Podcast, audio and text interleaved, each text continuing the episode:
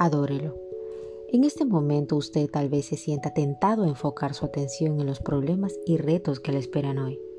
Sin embargo, en lugar de dirigir su atención a esas cosas, piense en el Señor Dios que puede ayudarle a vencer enfrente lo que enfrente.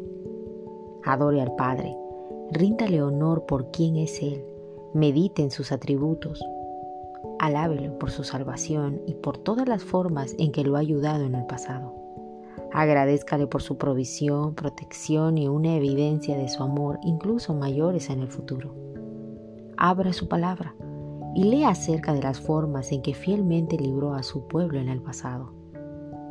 Exprese su gratitud porque Él está tan presente y es tan poderoso en su vida como lo fue en el pasado. Porque cuando adora al Todopoderoso y verdadero,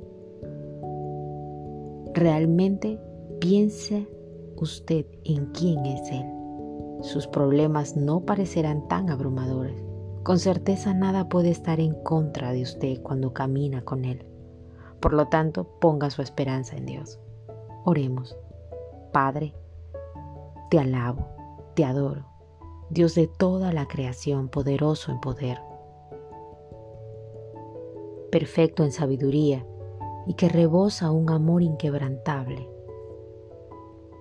Venid y adoremos, y postrémonos, arrodillémonos delante de Jehová nuestro Hacedor, porque Él es nuestro Dios. Extraída del Salmos 95, 6, 7. 29 Thanksgiving, una voz de agradecimiento.